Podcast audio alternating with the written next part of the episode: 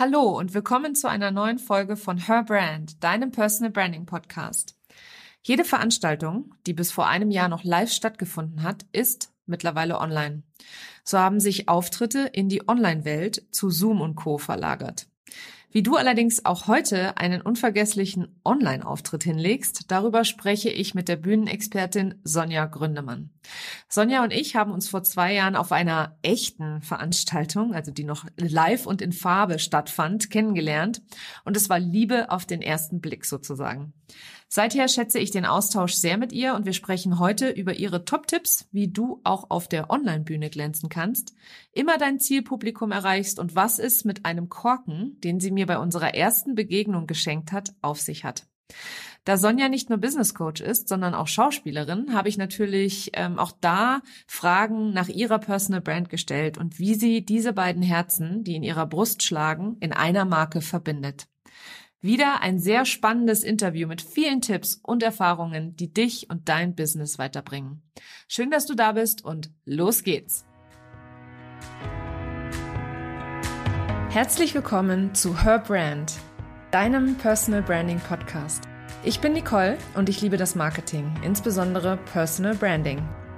In diesem Podcast zeige ich dir meine Tipps, Tricks und Shortcuts zu deiner erfolgreichen Personal Brand und wie du mit einem bestehenden und erfolgreichen Offline-Business auch online durchstartest. Und jetzt viel Spaß mit dieser Episode.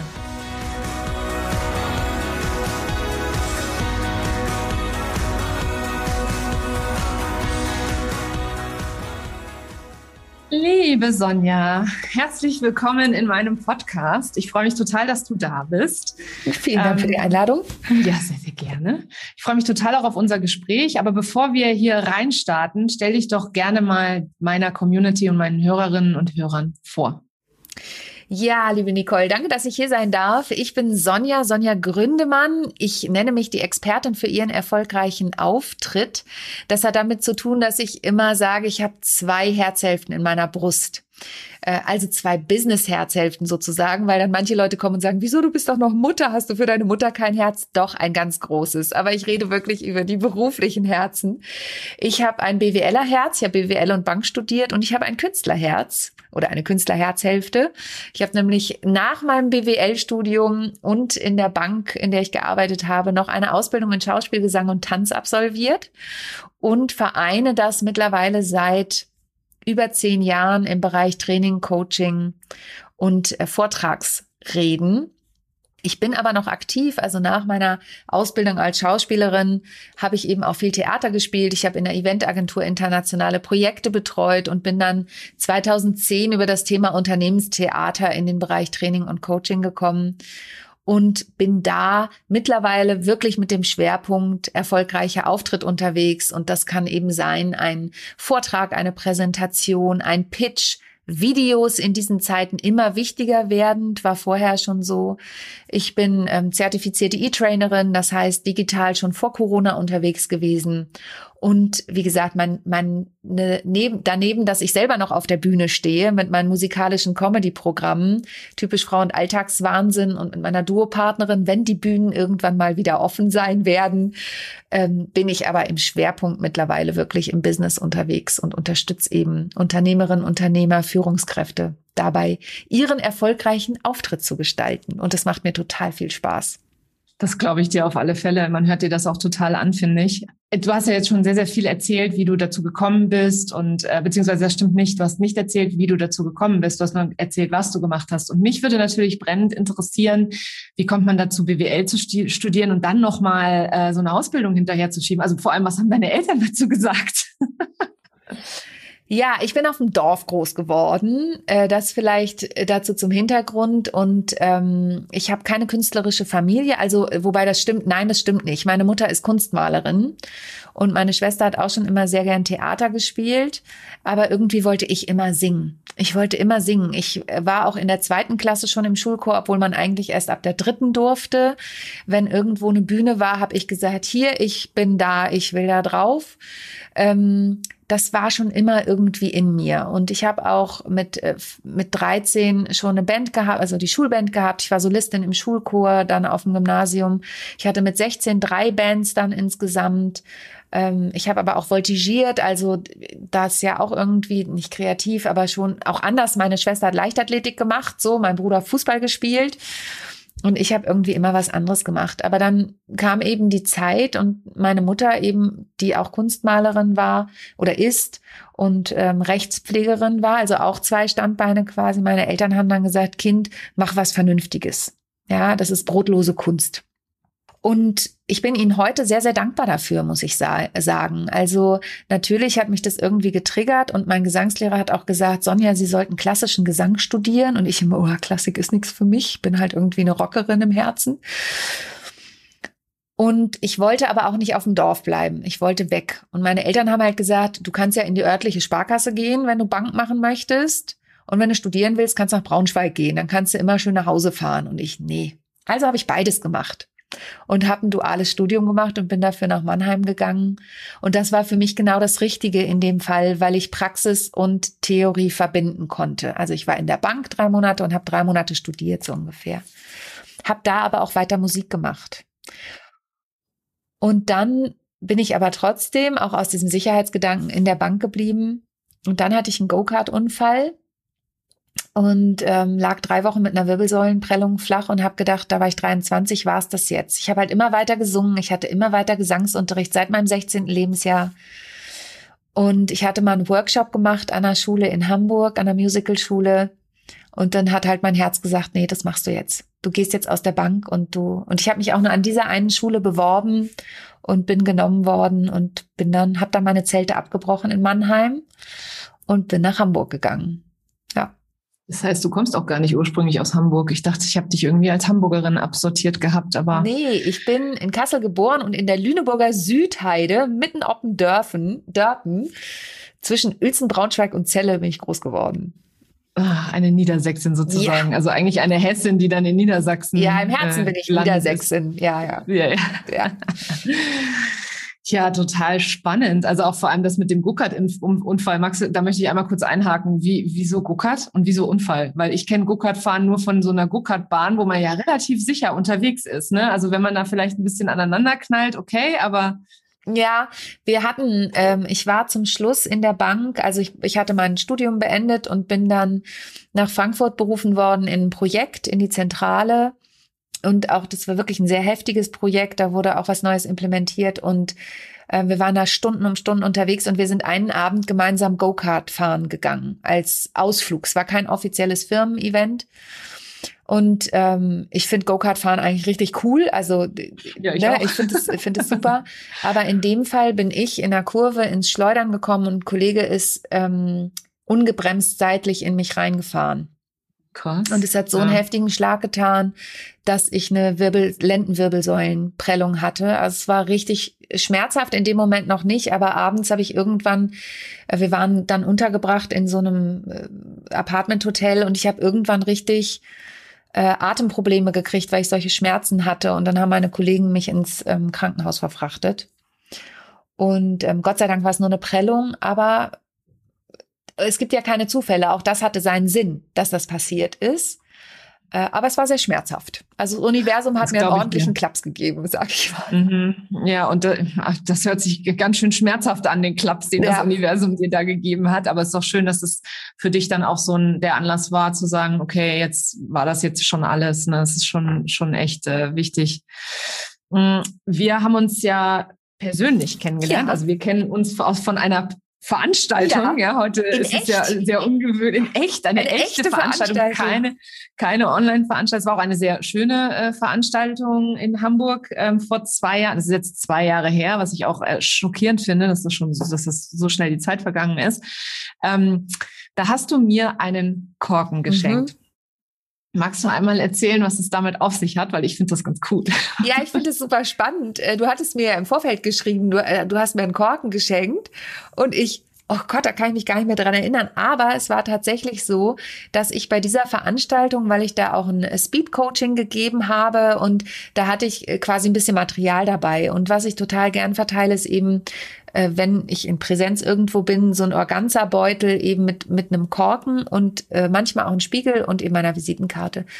Und der Korken hat die Bewandtnis, ich bin ja nun mal Schauspielerin und äh, Sprecherin, in dem Fall Sängerin und äh, mache ja auch Sprechsachen.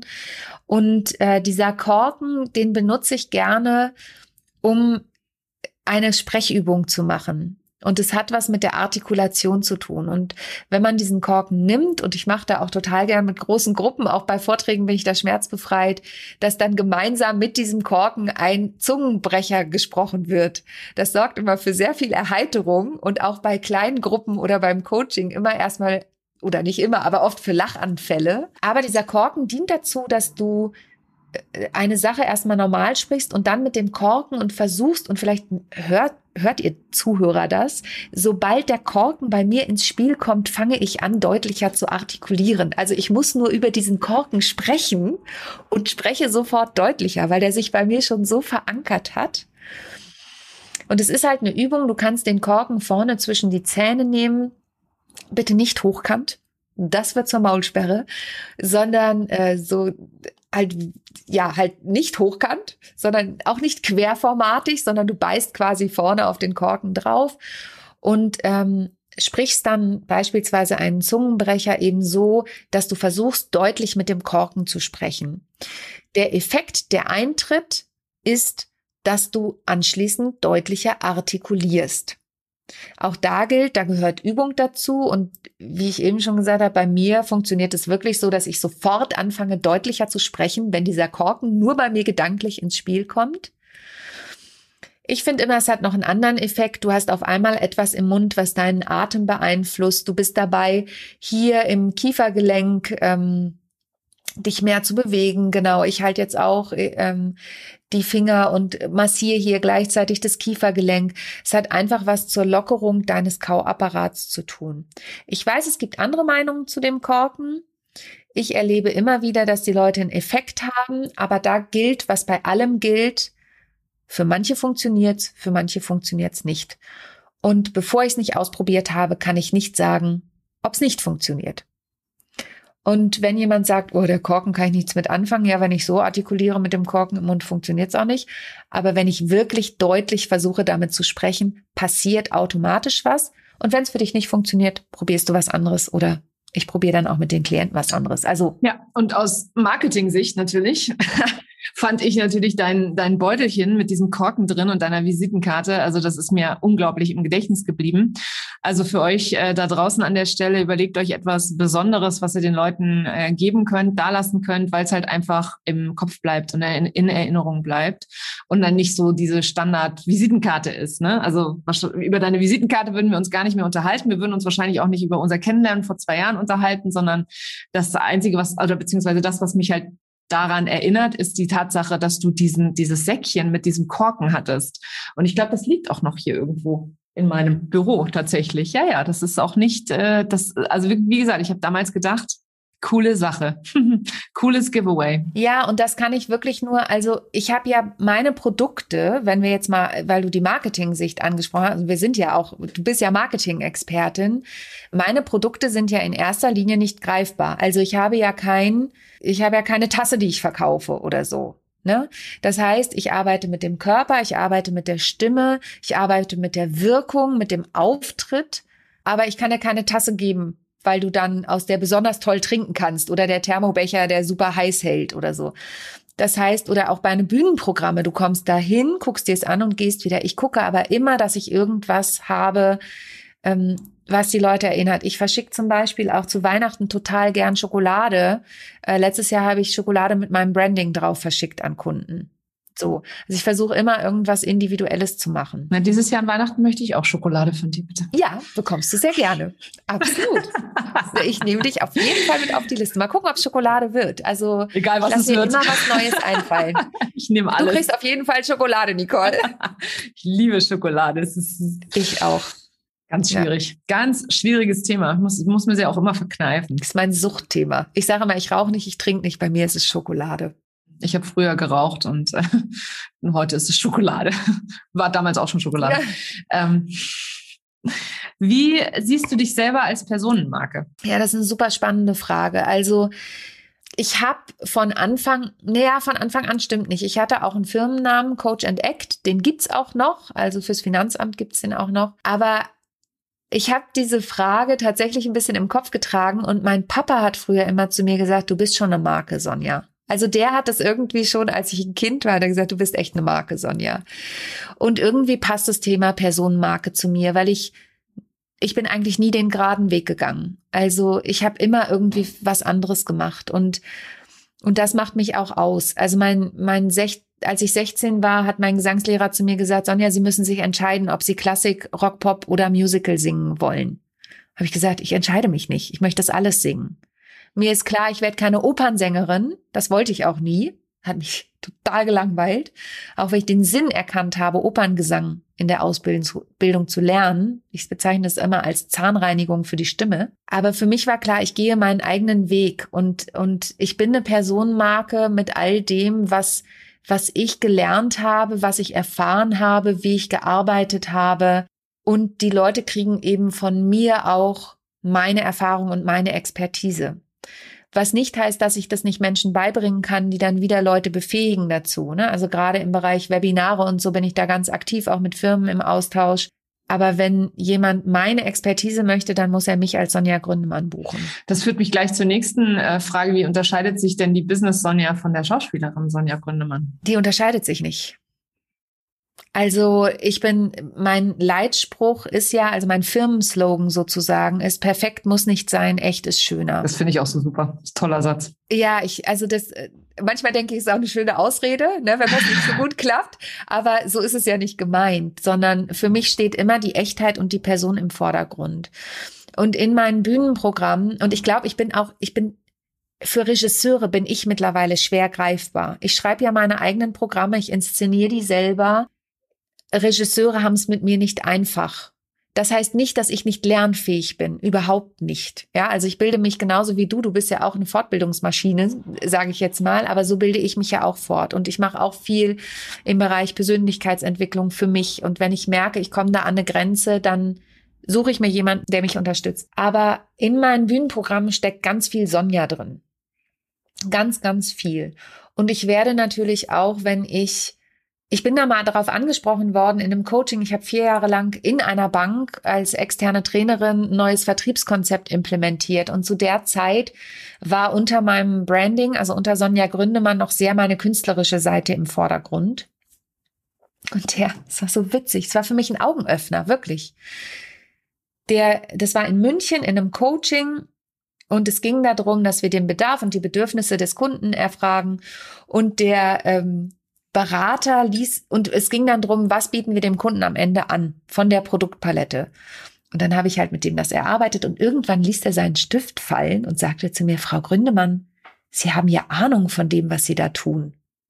Und ich habe gesagt, okay, wollen wir erstmal die Vorurteile klären. Und ich war auf ihrer Homepage und ich habe mir ihre Sprechproben angehört und ihre Schauspielsachen und so.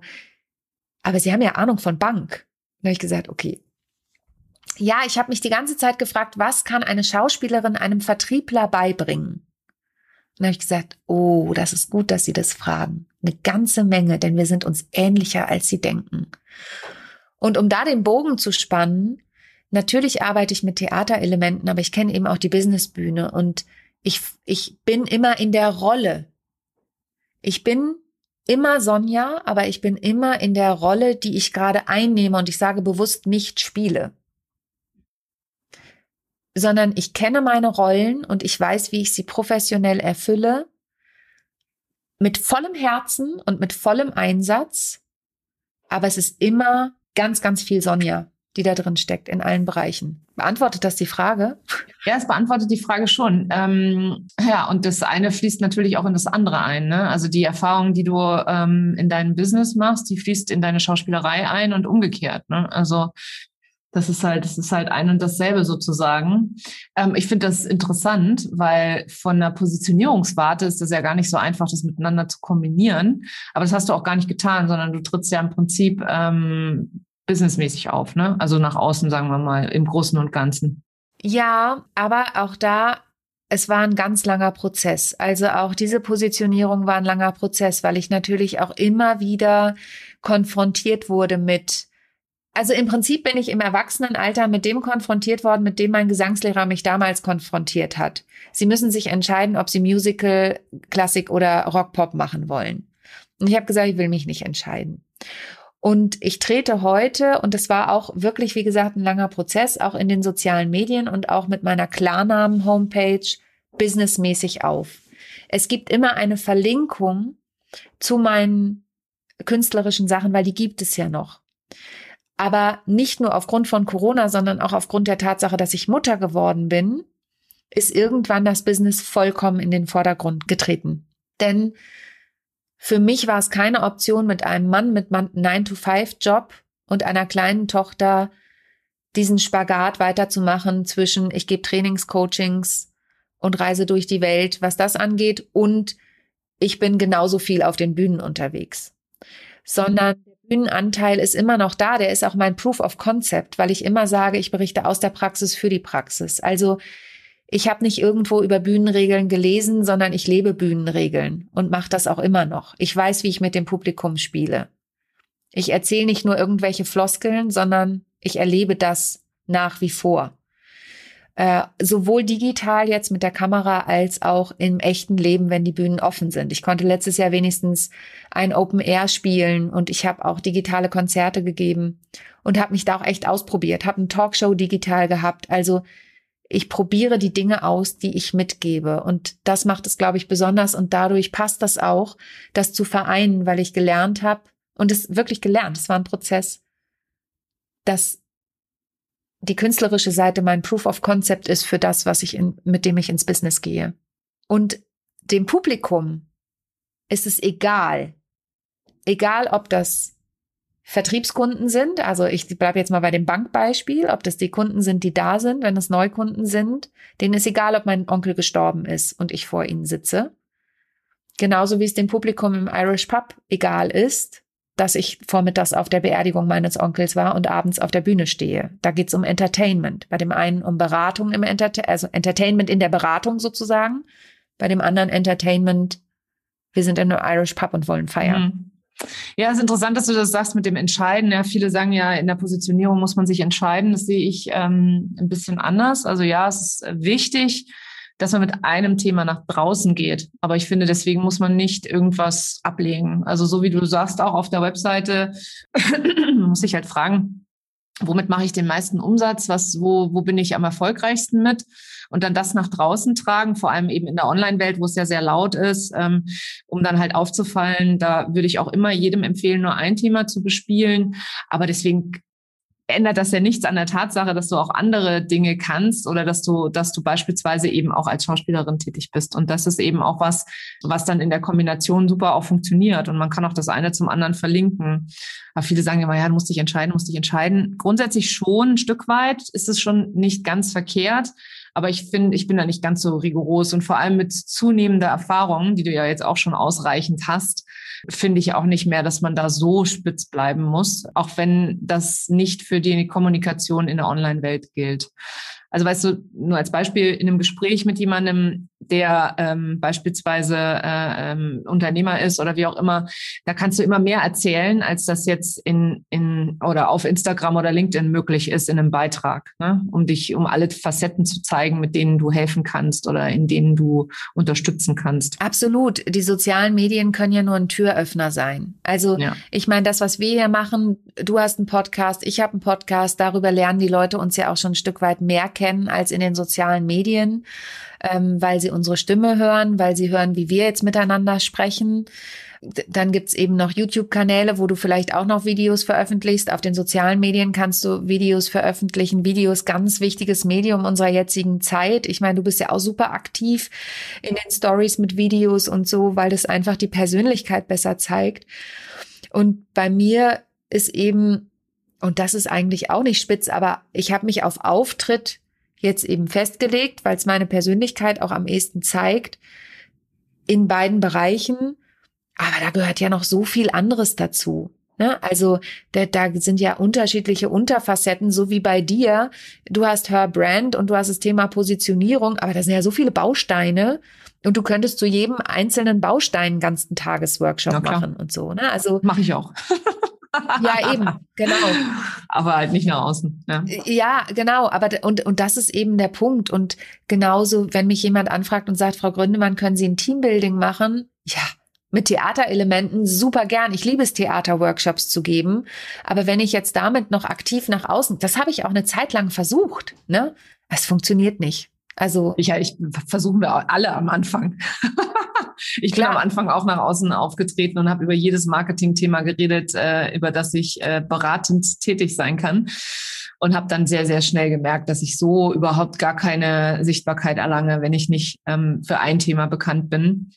Und ähm, wie gesagt, ich finde halt, irgendwann kann man dann auch ein bisschen breiter werden. Ähm, aber ich bin beispielsweise auch noch nicht an dem Punkt, wo ich mich damit äh, wohlfühlen würde. Also ich rede immer wieder darüber, auch jetzt vor allem hier im Podcast erwähne ich das auch immer mal wieder, dass ich auch andere Sachen mache. Ähm, also dass ich die ganze Marketing-Klaviatur abdecke. Aber das ist nichts, womit ich jetzt nach außen gehen würde. Äh, macht doch nicht so viel Spaß, wie nur bei einem Thema zu bleiben, sage ich mal. Ne? Du hast ja gesagt, das Thema Auftritt ist, ist so, so dein Fokus gib doch gerne mal meinen Hörerinnen und Hörern deine Top-Tipps zum Thema erfolgreichen Auftritts. Also was gehört dazu? Und dann habe ich dann im Anschluss auch noch eine Frage dazu. Aber erstmal die Tipps. Wie viele Tipps hättest du denn gern, liebe Nicole? So viel, wie du hast. Oh Gott. Also ich, äh, ich, ich nehme mal die, die ersten Tipps, die ich auf jeden Fall mitgeben würde, weil sonst würde das ausufern. Das erste ist wirklich, womit ich immer anfange, ist dir deiner selbst bewusst zu werden, also deiner Wirkung. Was für eine Wirkung möchtest du erzielen? Und es gibt einen äh, Spruch von Sting oder es gibt eine Liedzeile, das Lied mag ich nicht mal besonders, ähm, Englishman in New York, und da singt er Be yourself no matter what they say. Und ich habe ja gerade auch einen Online-Kurs dazu durchgeführt, sei du selbst im Leben, im Business und vor der Kamera. Und es sagt sich immer so leicht. Es ist aber sau schwierig. Und deswegen steige ich eigentlich immer ein und sage, wir gucken uns jetzt mal deine Wirkung ein. Wie möchtest du eigentlich nach außen wirken? Also wie möchtest du wahrgenommen werden? Professionell, bodenständig, humorvoll, sagen manche. Also wirklich die Person in dem Moment, und dann kann man das immer noch anpassen auf die aktuelle Situation. Also im Sinne von, bist du vor einem Businesspublikum, sprichst du vor Schülern, äh, bist du digital unterwegs, bist du in echt unterwegs, hältst du einen Vortrag oder einen Pitch. Also, ne, das ist meine Wirkungsfigur, mit der ich arbeite und ähm, mit der ich ganz tief gehen kann, denn das erste ist nur zu gucken, wie will ich wirken, aber das zweite ist dann, was bedeutet das eigentlich? Also gibt es beispielsweise eine Person, die wirkt für dich professionell, was macht das aus? Also da kann man sehr tief einsteigen, finde ich für mich, es ist, da fange ich bei fast jedem Training und Coaching mit an, weil das für mich wirklich der eklatanteste Punkt ist. Damit einhergehend ist natürlich deine Körpersprache und deine Stimme, wie die wirken, was du damit auszeichnen möchtest. Wie möchtest du dich zeigen? Bist du eher das weiße Kaninchen, was sich im Schnee versteckt oder sagst du, bam, ich bin da? Und ich habe eine Zeit lang immer gesagt, möchtest du die Hauptrolle spielen oder bist du die Nebenfigur? Denn die Nebenfigur im Englischen klingt es noch viel besser als die Supporting Role, die ja immer einen Oscar kriegt, ja, Best Supporting Role, weil ohne die würde es nicht funktionieren. So, ne? Dann ist ein wichtiger Punkt für mich immer das Thema Storytelling, also wirklich zu gucken, wie kann ich graue Zahlen, Daten und Fakten in schöne Geschichten verpacken. Also da ist oft für mich ein Schlüssel und das kennst du aus dem Marketing, das muss ich dir jetzt nicht erzählen, liebe Nicole, aber da ist ein Schlüssel. Ich kann natürlich ich kann natürlich Zahle, grau, äh, graue Zahlen, Daten, Fakten erzählen oder ich erzähle eine Geschichte und sag, ja, also stellen Sie sich mal vor, das ist wie ein Wald. Und da sind lauter Bäume drin. Bei Produkten zum Beispiel habe ich das mit einem Geschäftsführer gerade gemacht, weil es um Produkte im Regal ging. Ja, wie schaffen Sie es, dass Sie der Baum sind, der aus dem Wald hervorsticht? Ja, also warum leuchten Sie besonders schön? Warum ist Ihr Grün besonders? Oder es ging um eine andere Situation, um da nur noch ein zweites Beispiel zu nehmen. Die hatten in dem Jahr bei diesem Konzern, Corona hat auch das Unternehmen plötzlich, schwupps war Corona da und die Mitarbeiter haben einfach gemacht und sind weiter zu ihren Kunden rausgefahren. Äh, und dann haben wir das Bild von Bertha Benz genommen. ähm, weil ich ja, ich habe Bertha Benz durfte ich mal verkörpern für Mercedes-Benz ein paar Jahre lang. Ich kenne diese Geschichte und diese Frau hat einfach gemacht. Die ist einfach losgefahren irgendwann mit dem Wagen und hat damit zum Erfolg geführt. Das heißt, es gibt unterschiedliche Geschichten. Und ich empfehle immer, geht durch die Welt, schaut euch eure Geschichten an, guckt, was euch passiert, wie ihr das irgendwo einplanen könnt ähm, in eine Präsentation. Und oft sind es die schönsten Geschichten, die das Leben schreibt. Also meine musikalischen Comedy-Programme basieren auf Geschichten. Alltag. Heißt doch auch ein, eins deiner Programme, oder? Genau, Alltagswahnsinn. So, ja. ja. Also nehmt Geschichten. Und als dritten Punkt, schaut wirklich, wer ist euer Zielpublikum. Und das sind wir ja auch in deinem Bereich unterwegs. An wen wendest du dich mit deinem Vortrag, mit deiner Präsentation? Wer sitzt da vor dir? Und dementsprechend auch die Sprache anzupassen. Machst du ein Video bei Instagram? Wen sprichst du da an? Oder ähm, bist du für Geschäftskunden unterwegs und nimmst da ein Video auf, was sie ausspielen. Also da gibt's einfach unterschiedliche Gesetze, die da, ähm, die da äh, reinspielen. Und das vielleicht noch als letzten Tipp. Es gibt einen klaren Unterschied zwischen aufgenommenem Video, Live-Vortrag oder Livestreaming.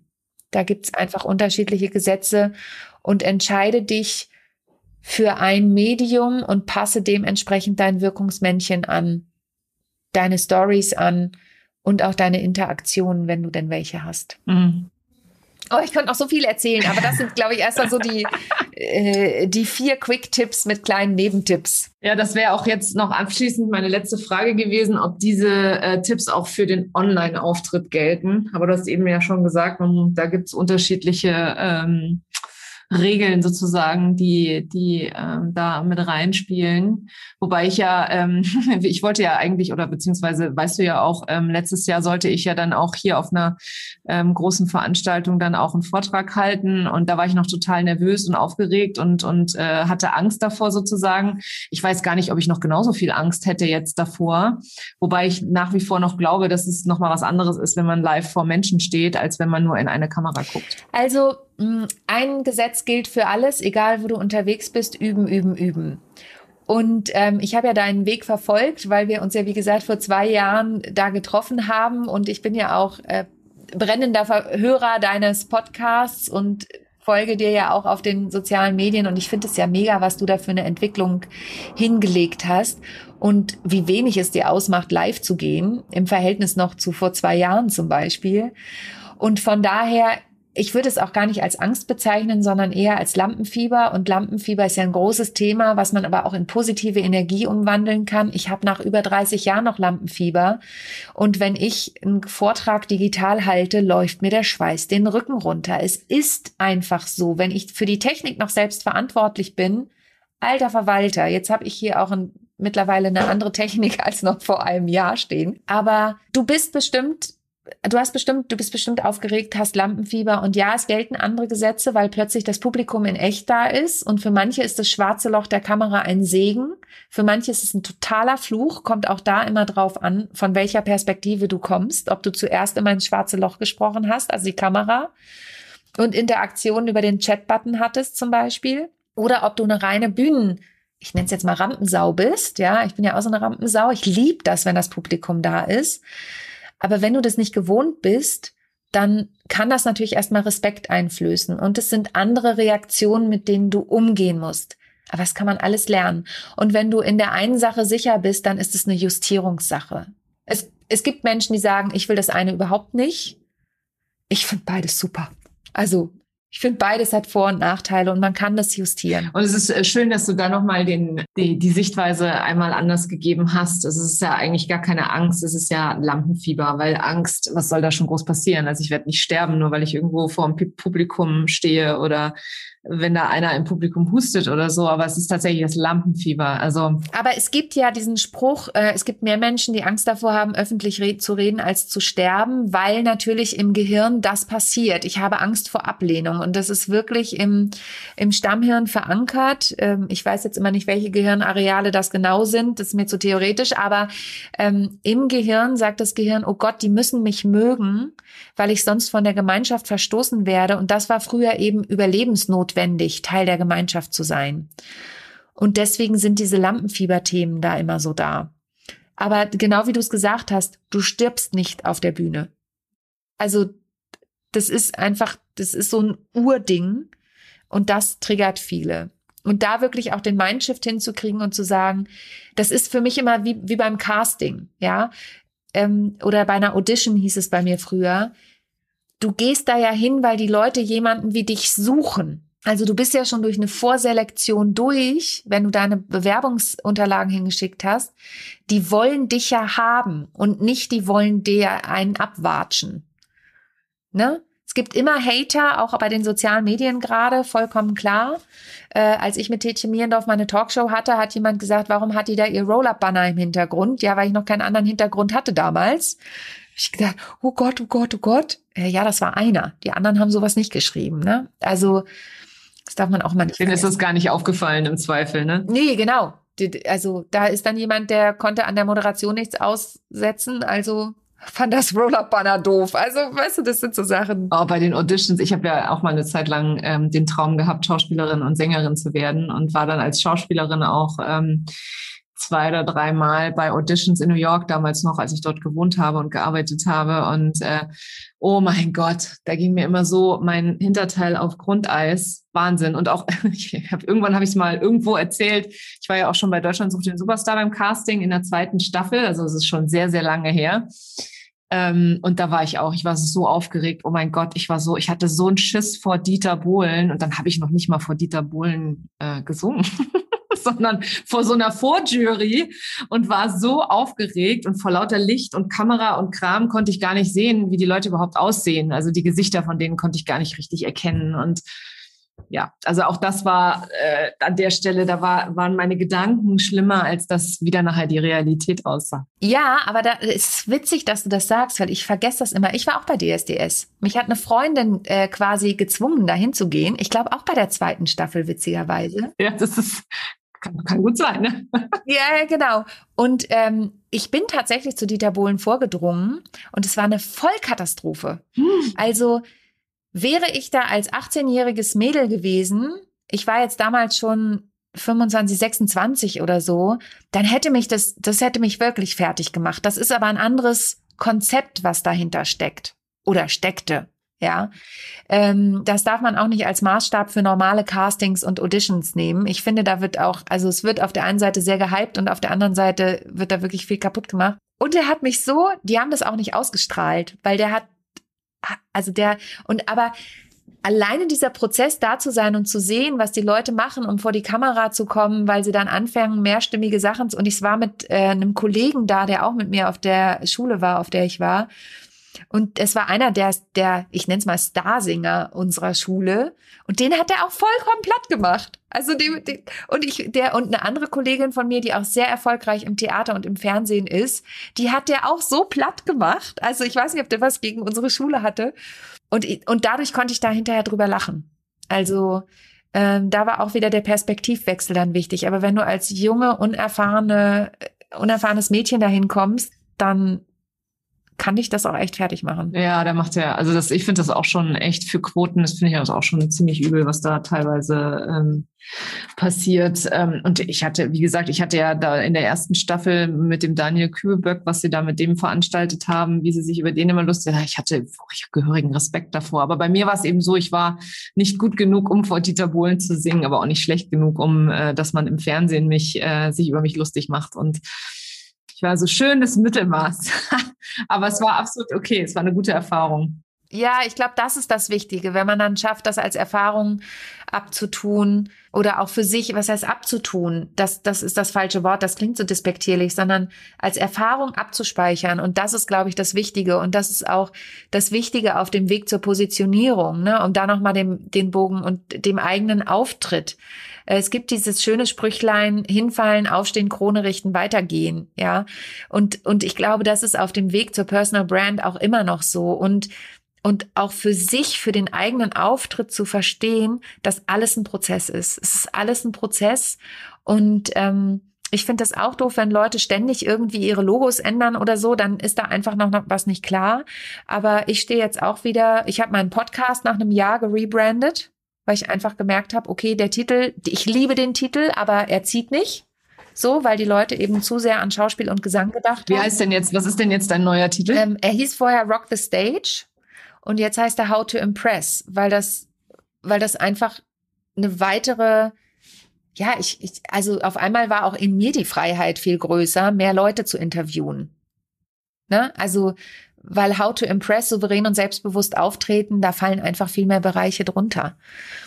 Und deswegen, es ist eine Entwicklung und du kannst noch so viel Experte sein, auch da verändert sich was. Wir als Menschen verändern uns ja, ja auch weiter. Also ich finde, wäre ja auch schlimm, wenn nicht. Und ich finde, das ist halt auch die Schönheit am Unternehmertum, ähm, zu sagen, okay, ähm, ich bin jetzt mit dem, was ich jetzt bisher gemacht habe, ich bin jetzt, habe ich jetzt mal, habe ich gehört, habe ich gesehen, jetzt möchte ich mal was anderes ausprobieren. Und das ist ja das, was eben uns, die, es ist ja diese Flexibilität, die wir hier haben. Die hätten wir, die haben wir ja im Angestelltenverhältnis zum Beispiel nicht.